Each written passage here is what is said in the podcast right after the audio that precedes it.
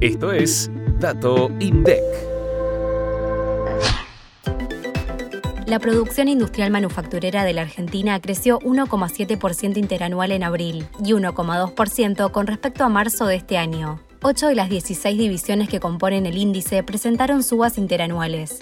Industrias Metálicas Básicas lideró la suba con un 36,3%, seguida de otros equipos, aparatos e instrumentos con un incremento de 13,1%. Por otro lado, las principales disminuciones se observaron en las divisiones Productos Minerales No Metálicos con una caída de 5,3%, seguida de Maquinaria y Equipo y Prendas de Vestir, Cuero y Calzado, ambas con una baja de 3,5%. Recordá que este índice incluye el relevamiento de todas las actividades económicas que conforman la producción de la industria manufacturera, y su cobertura geográfica abarca la totalidad del territorio nacional.